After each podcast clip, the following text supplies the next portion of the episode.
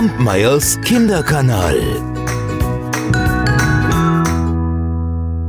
Vor langer, langer Zeit gab es einen Krieger, der schon unzählige Kämpfe für seinen Herrn gewonnen hatte und stets für seine Tapferkeit ausgezeichnet worden war. Nun aber verlor er seinen ersten Kampf.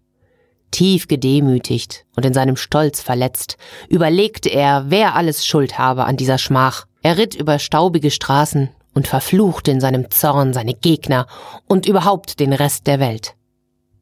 Plötzlich lag vor ihm auf der Straße ein kleiner Vogel, ein Spatz. Der lag auf dem Rücken und streckte beide Füßchen in den Himmel. Der Krieger fühlte sich in seinem Denken gestört, hielt an und schrie, Geh mir aus dem Weg, du nichtsnutziges Federvieh.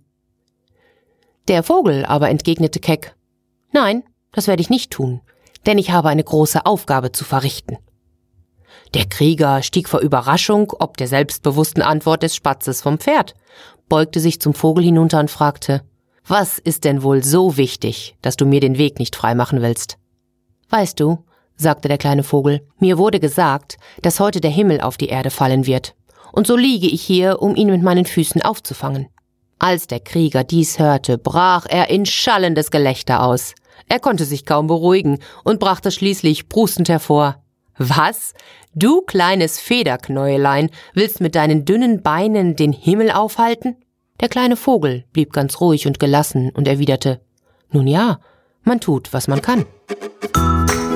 Kampmeyers Kinderkanal.